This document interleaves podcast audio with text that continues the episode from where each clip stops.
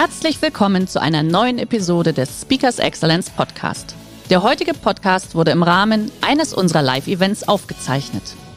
Hier ein Tipp zum Beginn der heutigen Folge. Schau doch gerne mal auf unserer Excellence Academy vorbei. Hier findest du rund um die Uhr eine große Auswahl an exklusiven Online-Videokursen von hochkarätigen Speakern. Den Link dazu findest du in der Beschreibung. Jetzt aber viel Spaß beim Anhören. Herzlich willkommen beim Speakers Excellence Podcast. Hier erwarten Sie spannende und impulsreiche Episoden mit unseren Top-Expertinnen und Experten. Freuen Sie sich heute auf eine Podcast-Episode, die im Rahmen unserer 30-minütigen Online-Impulsreihe entstanden ist. Viel Spaß beim Reinhören. Gas geben war immer wichtig. Uns hat die Nachkriegsgeneration erzogen. Pflicht und Disziplin als Leitschnur haben wir gelernt und es hat uns geprägt. Sei es auf dem 10-Meter-Sprungturm oder später im Beruf.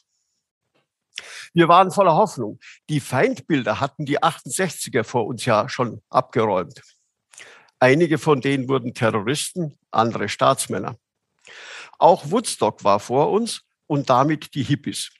Es lag ein Anything Goes in der Luft. Die Medienwelt war sehr geordnet. Einige hatten Radiowecker mit Schlummertaste, fast alle Kassettenrekorder mit häufigem Bandsalat. Ich war erste Brüche gewohnt. Streit im Familienunternehmen meiner Großeltern im Berchtesgaden, meine Eltern ausgeschieden, Versuch einer Neugründung mit wenig Erfolg, Wegzug. Mit 18 war ich allein zu Hause in unserem Familienhaus. Ich bin dadurch früh selbstständig geworden.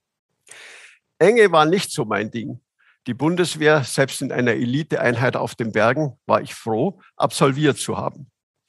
Aber das Leben lag ja noch vor uns, wie ein stets aufwärts gehender Weg, so hofften wir. Bei mir ging's nach Abitur und Lehre rasch aufwärts. Kurz ins Wasser geworfen zum Thema Führung, Studium, mit 27 die erste Abteilungsleiterposition, der Ruf der Headhunter, die zweite Position gerade mit 30 Jahren. Mein Ziel, DAX-Vorstand. Ich war unterwegs. Und noch was. Der Earth Overshot Day, der Erdüberlastungstag als Messzahl für unseren Fußabdruck, war noch kurz vor Weihnachten. Aber das wussten wir nicht. Der Blick nach draußen, Mitte der 80er. Es weht der kühle Wind der Postmoderne. Anything goes. Im Design, in der Kunst, in der Lebensform. In den neonhellen Cafés läuft die Musik von Madonna, David Bowie und Talking Heads. Im Fernsehen Miami Vice und die Toskana-Fraktion entdeckt Pinot Grigio. Hier zeigt sich die Spaß- und Erlebnisgesellschaft. Auch mit der Maxime, lebe dein Leben, sei du, entfalte dich. Hier wurden die Wurzeln gelegt. Ideologie und Marxismus lagen weit hinter uns, dachten wir. Bei vielen von uns ging es um Arbeiten, lange Arbeiten, ehrgeizig. Was sich auch zeigte, waren die ersten Laptops schwer zu schleppen, auch schwer zu bedienen mit DOS. Kein Google, kein Maps, kein Routenplaner, im Stillen werkelten ein paar Idealisten in Silicon Valley und in der Schweiz im CERN am World Wide Web. Von der weiteren Zerstörung und den Zentrifugalkräften der Digitalisierung ahnten wir noch nichts. Es war der 26. April 86.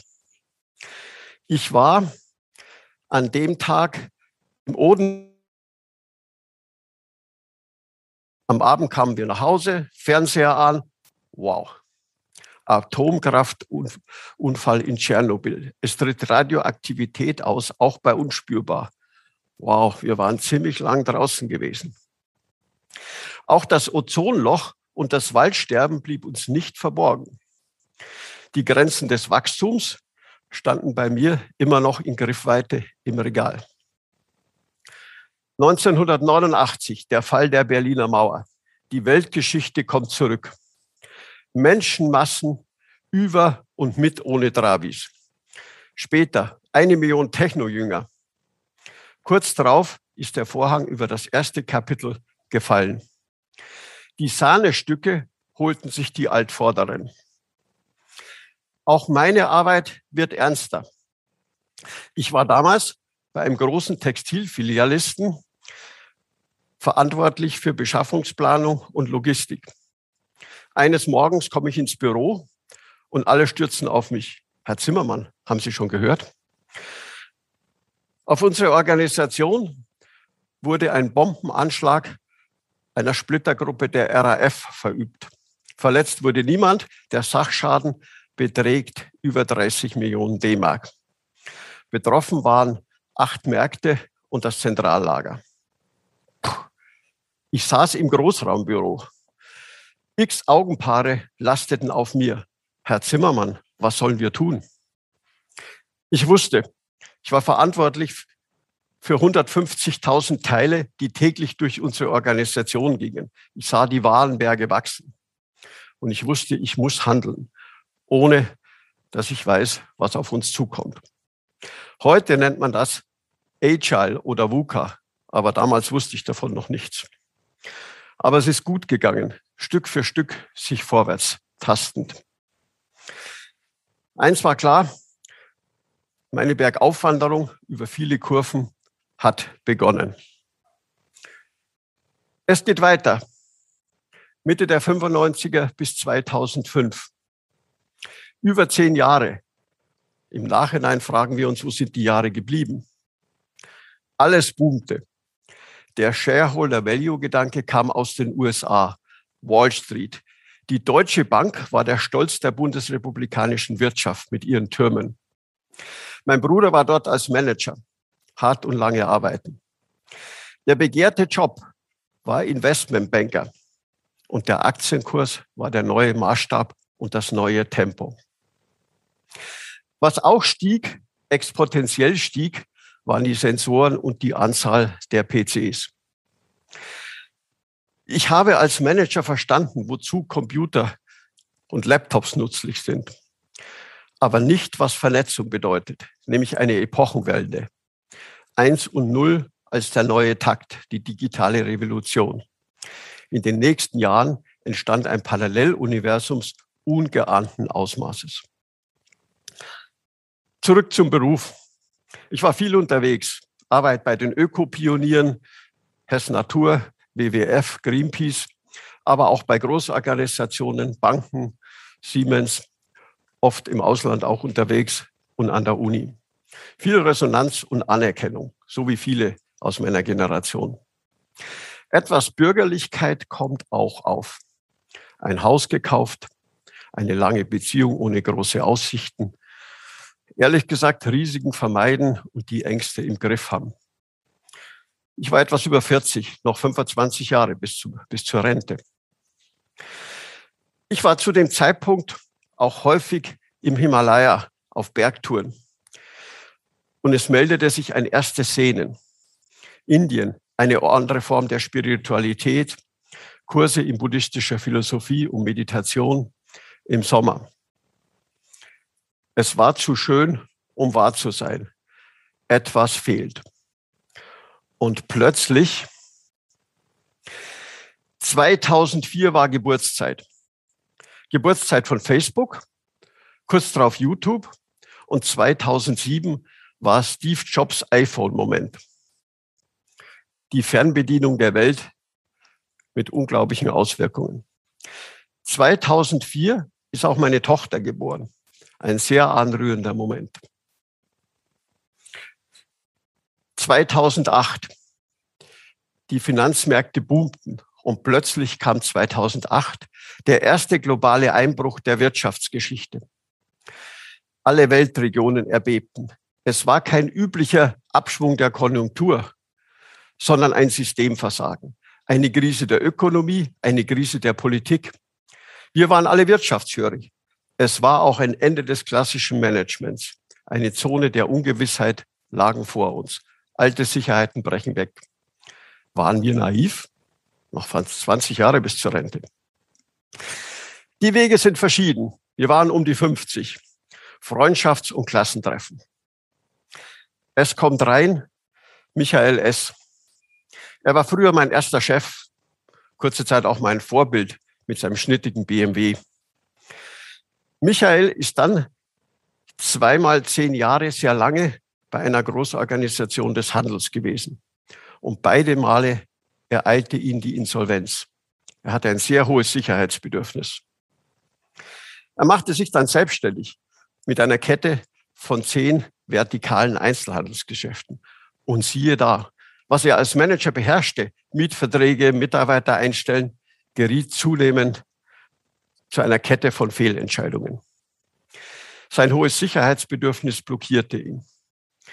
Auch ihn erreichte am Ende der, die Insolvenz und noch viel tragischer ein persönlicher Zusammenbruch und eine lange Zeit Aufenthalt in der Psychiatrie. Er ist leider nie mehr ganz auf die Füße gekommen. Ich treffe Martin S., ein Freund aus der Volksschule in Königssee. Er war schon immer etwas kräftiger, auch beim Zuschlagen. Ich sehe ihn und bin erschüttert. 140 Kilo. Ich, ich schaue in die Augen, kein Glanz, nur ein matter Schimmer. Er setzt sich hin, seine Schultern sinken vorne über. Wow. Mir war schon immer klar, dass sich ab 50 die Wege trennen können, auch was körperliche Fitness betrifft. Auch mein Bruder Michael von der Deutschen Bank und den Türmen. Er hat vergessen, dass sein Wertefundament eigentlich der Mittelstand ist. Mit 54 gegen eine Abfindung früh pensioniert. Den meisten Menschen fällt in diesem Alter das Überschreiten der ersten Schwelle so schwer, dass sie ihr Leben lieber in der gewohnten Welt mit all ihren Mängeln verbringen. Etwas war aus dem Gleichgewicht geraten, innerlich und äußerlich.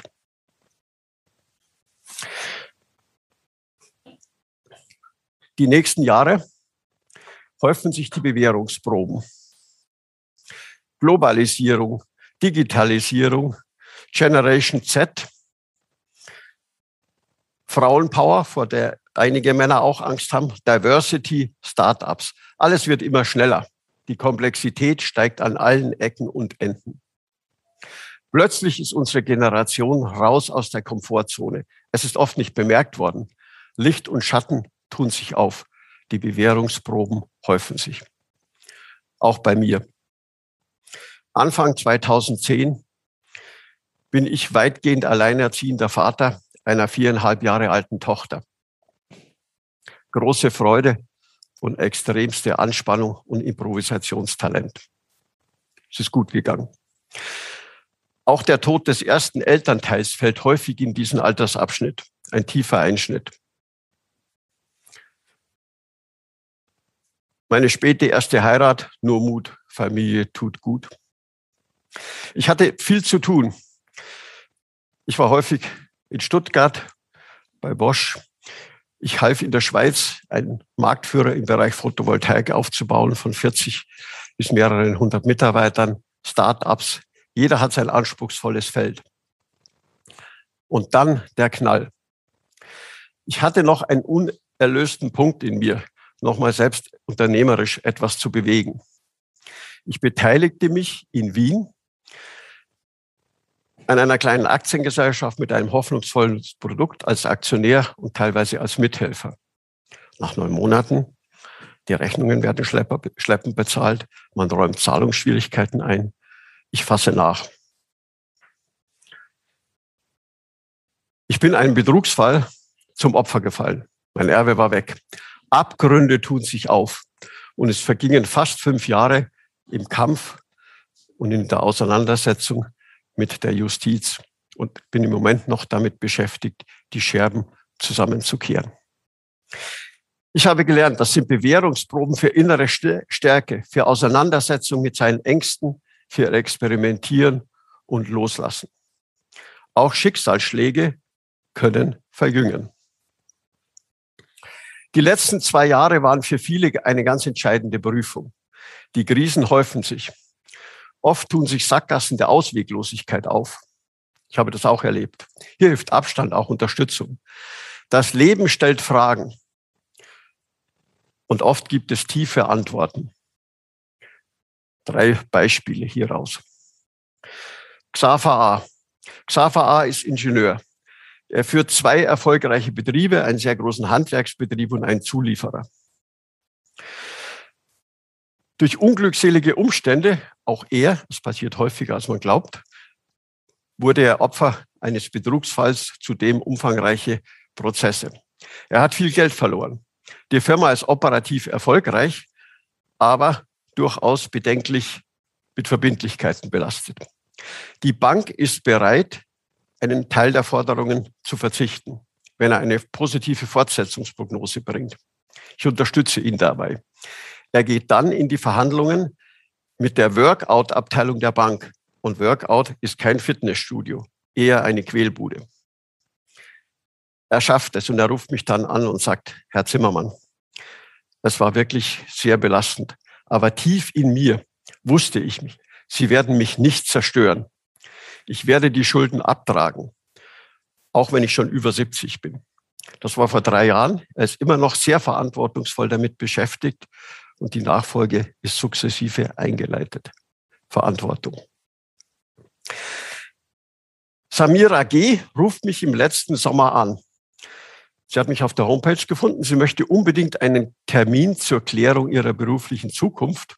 Sie kommt extra aus Wiesbaden zu uns in den Süden. Sie erzählt mir ihre Geschichte. Ihr Vater ist aus dem Iran eingewandert. Sie hat geheiratet, zwei kleine Kinder gehabt und ihr Mann kam tragisch auf der A3 bei Frankfurt bei einem Autounfall ums Leben, als sie 34 war. Sie steht allein da. Sie meistert die Situation, teils selbstständig, teils angestellt und macht mit 53 noch ein Studium zum Thema Leadership und Coaching.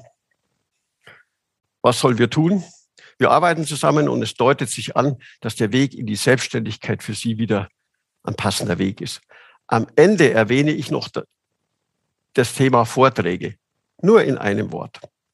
Sie ruft mich nach zehn Tagen an und sagt, Herr Zimmermann, da haben Sie was angerichtet. Sie haben zutiefst in mir was ausgelöst. Ich habe das Thema recherchiert und ich möchte das als zweites Standbein aufbauen. Ich habe überlegt, Hochzeitsvorträge oder Trauervorträge. Sie hat sich für Trauervorträge entschieden. Sie sagt, ich möchte Menschen in dieser Situation Glaube, Liebe und Hoffnung geben. Wow.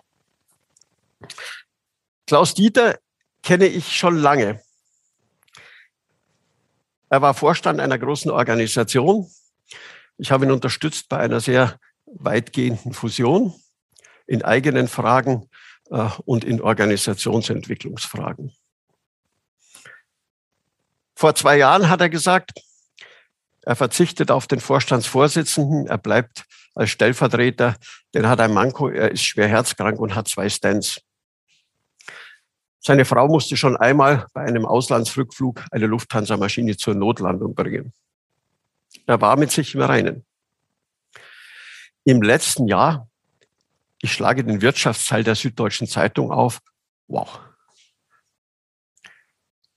Der designierte Nachfolger ist ausgefallen und plötzlich ist er Vorstandsvorsitzender und damit auch Aufsichtsrat einer der mitarbeiterstärksten Betriebe in Deutschland. Ich rufe ihn an und er bittet mich zu einem Gespräch erstmal zum Abendessen in Berlin. Es war in der Nähe der Torstraße. Es war finster. Ich schaue von außen ins Lokal. Ist er das oder ist er das nicht? Ich gehe rein. Ja, er ist es. Er begrüßt mich freudig und sagt, ich habe mein Leben völlig geändert. Ich habe innerhalb von wenigen Monaten 25 Kilo abgenommen und noch viele andere Punkte. Ich bin fit und mein Arzt sagt, ich kann im nächsten Jahr in mein geliebtes Urlaubsland USA fliegen. Ich bin gerührt. Er hat die Verantwortung angenommen an sehr exponierter Stelle, macht es jetzt ein Jahr und ist gerade dabei, endgültig die Nachfolge einzuleiten, auch unter hohen Diversity-Aspekten. Auch bei ihm fällt mir das Thema Verantwortung ein. Was kann man daraus lernen? Mach dir die Angst zum Freund und Wegweiser, gerade in Umbruchzeiten. Leugne sie nicht. Prüfe die Wurzeln. Angst kann die andere Seite des Mutes sein. Und oft ist die Inszenierung des Furchtlosen nur Fassade. Der zweite Punkt.